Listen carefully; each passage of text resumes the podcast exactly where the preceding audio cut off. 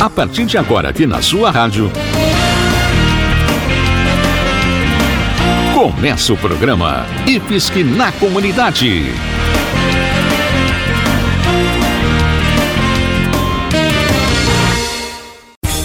Nosso abraço para todo mundo que nos escuta em Jaraguá do Sul, Guaramirim, Corupá e Massaranduba. Começa agora o programa IFSC na comunidade, onde a gente sempre traz informações úteis e curiosidades, além de lembrar quando tem vagas para você estudar de graça nos cursos do Instituto Federal de Santa Catarina, o IFSC, uma das melhores escolas profissionalizantes do nosso país.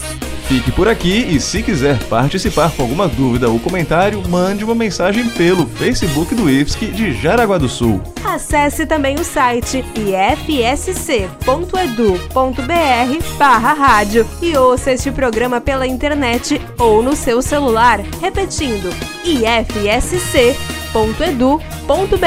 barra rádio.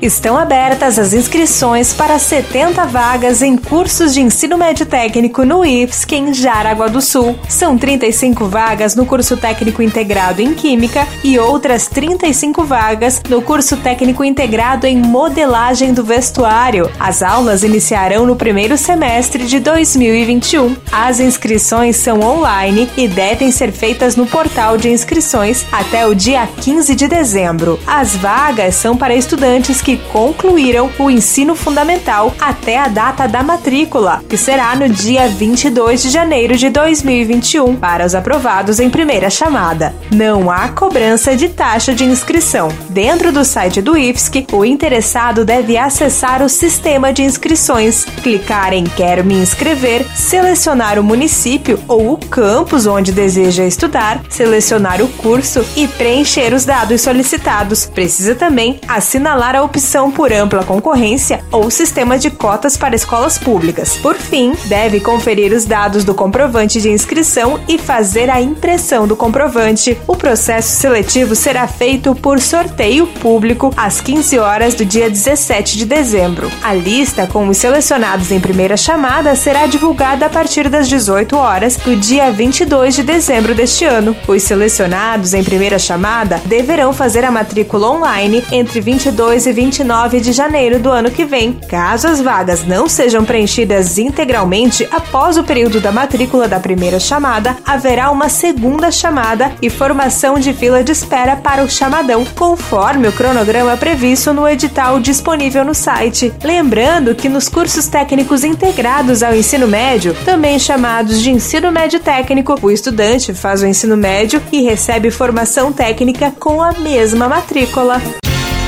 Você está ouvindo o programa IFSC na Comunidade. Você sabia que o município de Xereder possui parceria com o campus de Jaraguá do Sul do IFSC para a criação de um espaço educacional? Trata-se da criação de um centro de educação científica ambiental em Xereder, o SECAS. Esse espaço contará com planetário, laboratórios, trilha ecológica e área para o desenvolvimento de pesquisas e experimentos. O SECAS poderá receber estudantes do IFSC e de outras instituições de ensino, bem como visitantes que queiram aprender um pouco mais sobre o universo da física Física. Para conhecer um pouco sobre esse projeto desenvolvido pelo IFSC em parceria com a Prefeitura de Schroeder, a estudante Bruna Milene Nazari conversou com os professores Jason da Maia e Luiz Fernando Moreski. Confira. E a gente vai começar a nossa conversa com o professor Jason. Você pode contar pra gente um pouquinho melhor sobre o que é o SECAS e como esse centro educacional vai funcionar? Quais são os seus principais objetivos? Ele começou com um diálogo que a gente teve lá em 2018. A época eu era diretor-geral do campus, aproximei alguns professores da física aí para fazer o diálogo. E esse diálogo ele foi evoluindo, né? E chegamos hoje aí nesse projeto que, que tomou corpo, né? Tá com a infraestrutura aí em, em fase de finalização de obra e vai ser um grande diferencial aí na região no que diz respeito a um espaço não formal de educação científica e ambiental. E como foi a negociação para implantar esse projeto em Schroeder? E por que a escolha de Schroeder, né? Como é que foi esse encaminhamento da prefeitura para fazer esse projeto? Na verdade, é, o, o que aconteceu? Início de 2018, houve essa aproximação inicial. A ideia não era esse espaço, na verdade, né? Era fazer uma espécie de um observatório astronômico na região, utilizando aí as questões geográficas e a usina do Bracinho. A prefeitura ela está tentando fazer um movimento quanto ao incentivo do turismo e outras ações que movimentem a cidade de Xereda. Eles nos aproximaram pela questão técnica, né? A gente tem um grupo de professores da área de física, tem um curso de licenciatura em física, a gente percebeu que ficava um pouco inviável no sentido da formação geográfica. Porque para questão de observação astronômica não basta ser um ponto com altitude, tu tem que ter um horizonte livre para que ela seja feita. E aí fomos encontrando alguns entraves e o diálogo ele foi evoluindo e a gente foi procurando caminhos para adequar uma proposta interessante para a cidade, por que não dizer para a região, no que diz sentido à educação científica, que é uma bandeira muito forte do Instituto, né? E aí a gente conseguia alinhar, inclusive, essa boa vontade, toda essa intencionalidade da prefeitura, a nossa capacidade técnica institucional, que é trabalhar com ensino, com extensão e com pesquisa. E aí, nessa evolução, surgiu uma ideia de escrever o projeto para angariar fundos para otimizar esse, esse projeto. E a prefeitura, então, ela organizou um projeto para angariar fundos do Ministério Público, um fundo perdido, e foi é, angariado aí quase 500 mil reais. E aí é que veio a grande sacada. Bom, com esse recurso a gente acaba conseguindo viabilizar. A gente sabe que precisa de recursos para realizar um projeto dessa magnitude. E aí eles tinham uma escola em Xereder, uma escola um pouquinho antes do Bracinho, para quem conhece, que era uma escola que estava fechada há algum tempo. Hoje, qual é a situação desse projeto do Secas, né? Ele está em fase de término de obra e ele é composto por um, uma antiga escola com vários espaços aí predestinados, desde um planetário fixo, é, um planetário fixo, um espaço para laboratório, tem um espaço para acampamento no fundo do, do, do, da escola, né? Tem trilha na mata, porque ela tem um, uma interface direta com a Mata Atlântida ali, então ela vai acabar tendo uma trilha também para observação. Então tem várias ações que vão ser realizadas nesse espaço, que certamente vai ser um diferencial. E o que, que você pode falar assim para a gente em questão de desenvolvimento de pesquisas científicas e o acesso ao secas, né? Quem que vai poder acessar? Quem que vai poder participar desse centro educacional? Então hoje o que, que a gente está tentando fazer? Primeiro, como a gente vai operacionalizar isso? A prefeitura fez um projeto de lei para que criar uma infraestrutura lá autossustentável, né? Autossustentável, sustentável com recursos municipais também. Então, na verdade, a gente vai ter alguém da, da prefeitura alocada no local. A gente vai trabalhar é, vinculando alunos nossos e servidores com carga horária do, do, Instituto também colaborando com esse projeto lá em loco e tal. Mas ele é um espaço destinado à visitação de um modo geral com agendamento. E essa é a ideia, né? Utilizar o espaço num formato em que ele não seja uma simples visita, o aluno vai lá, faz uma visita uma vez e ele nunca mais volta para o SECA. Então eles vão ter várias ações, laboratório, vai ter um processo que a gente pensa futuramente, talvez, de ter como formação de professores, né? Então, ah, vai ter uma capacitação de professores da região, e aí essa visita dos, dos alunos agendadas é, e dirigidas, né? Tecnicamente falando, é dirigidas. Mas se pensa, por exemplo, a gente já tem discutido nos bastidores, olha, esse espaço vai ter que ter alguma abertura no final de semana, para o público em geral, porque a gente tem que sempre lembrar, ele é um espaço de educação não formal, então ele não é mais uma escola com sala de aula. Em relação ao que a gente pode esperar dessa parceria com o IFSC para o futuro, quais você acha que vão ser os impactos em relação a isso? Acho que, que a gente, primeiro, cumpre o nosso papel como instituição e a nossa missão e valores como instituição que tem um caráter regional, de contribuir com o desenvolvimento, de produzir ensino, pesquisa e extensão, de despertar o interesse pelo, pelas ciências, e aí não estou falando só de física, né? Estou falando de um modo geral. Né? Eu, eu acho que a gente vai ter uma produção científica envolvida com o uso desse espaço.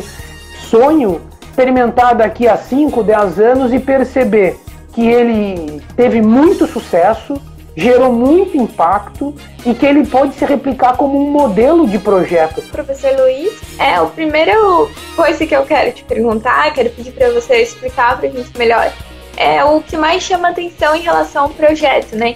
Que é o planetário fixo. Então, se você puder contar para a gente como ele vai ser, do que se trata, como funciona. E como é que está sendo a construção dele. O planetário é o ambiente que se destaca nesse projeto do Secas. E um planetário, ele tem o objetivo de ser um ambiente de educação não formal. Em geral, os planetários, onde eles se situam, nas cidades onde eles se situam, eles fazem parte de um roteiro turístico. Então, eles, eles são divulgados como pontos turísticos. Mas existe um potencial muito grande nos planetários que é a divulgação científica, algo que não é falado diretamente, né, mas como nós somos uma instituição de ensino, nós vamos destacar esse viés do planetário. Né?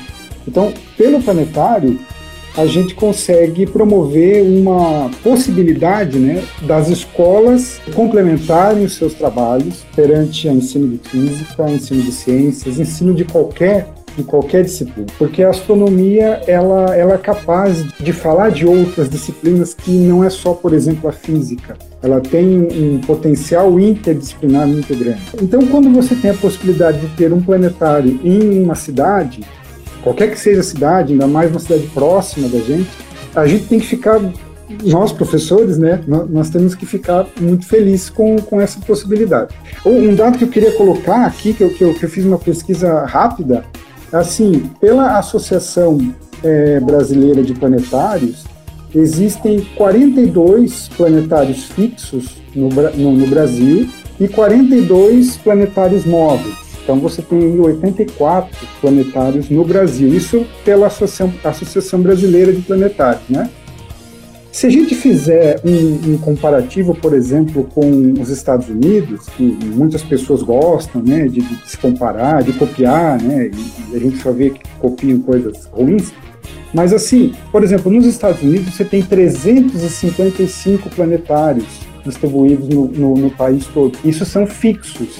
Eu não contei os móveis. Né? Só no estado da Califórnia você tem 41 planetários fixos, que é basicamente o número de planetários fixos no Brasil todo. Então, essa, essa, é, é, essa iniciativa da prefeitura, que, na minha opinião, ela é muito bem vista pra, é, para a educação de maneira geral, né? não só para o turismo, mas para a educação, é, é um ganho, é, é, é, uma maneira de você, de você mostrar para as pessoas, aproximar a ciência das pessoas. É um projeto que vai dar muita visibilidade à cidade e também à educação científica. Se o professor quiser colocar mais alguma coisa. Eu, eu destaco aqui o trabalho das pessoas envolvidas, né? a, a iniciativa da prefeitura, porque esses projetos de, de grande porte, eles precisam é, de recursos. E, e, em geral, as escolas, elas têm esse recurso muito limitado. Por exemplo, um, um, um projetor de planetário, ele não custa aí é, menos do que 100 mil reais. Tá? Então, além do projetor, você tem que ter a estrutura, né, que também é uma estrutura cara. E, investir num espaço não formal, é, ele custa dinheiro é, uma oportunidade de aprendizagem e também de divulgação da ciência para a região. Né? E agradeço você também, Bruna, por me A gente que agradece. Quero agradecer novamente a presença. E agora vamos ao momento de reflexão do nosso programa. Em todos os povos, as histórias são contadas para a transformação de quem conta e de quem as escuta. Às vezes a moral da história é óbvia, outras vezes é apenas insinuada. Para fechar o programa de hoje, a gente traz uma história contada pela psicóloga do IFSC, Juliana de Souza, para a gente pensar um pouco sobre a nossa vida. Confira! Conto adaptado do livro As 100 Mais Belas Parábolas de Todos os Tempos, de Alexandre Rangel, com o título Lição Viva. Em uma tarde de domingo ensolarada, um pai resolveu levar seus dois filhos a um parque. Chegando na bilheteria, perguntou ao vendedor quanto custariam os ingressos. O vendedor então respondeu que, para adultos e crianças com idade a partir de 7 anos, a entrada custava 10 reais para crianças com idade até 6 anos, a entrada era gratuita. Então o vendedor perguntou: qual a idade dos seus dois filhos? O pai então informou que o menor tinha 3 anos e o maior tinha 7. Então o vendedor da bilheteria riu e falou com ares de esperteza: O senhor é rico ou algo assim? Se tivesse me dito que o mais velho tinha 6 anos, eu não saberia reconhecer a diferença. Poderia ter economizado 10 reais. O pai, então, sem se perturbar, respondeu: Sim, você talvez não notasse a diferença, mas as crianças aqui escutariam e saberiam que isso não era verdade. Essa mentira e essa atitude mesquinha, que me economizariam 10 reais, também me fariam jogar no lixo o tesouro do ensinamento nobre e justo que todo dia tento passar aos meus filhos. Ponto para reflexão. São pequenas atitudes diárias que mostram o verdadeiro caráter das pessoas e que servem de exemplo para as gerações que nos sucederão.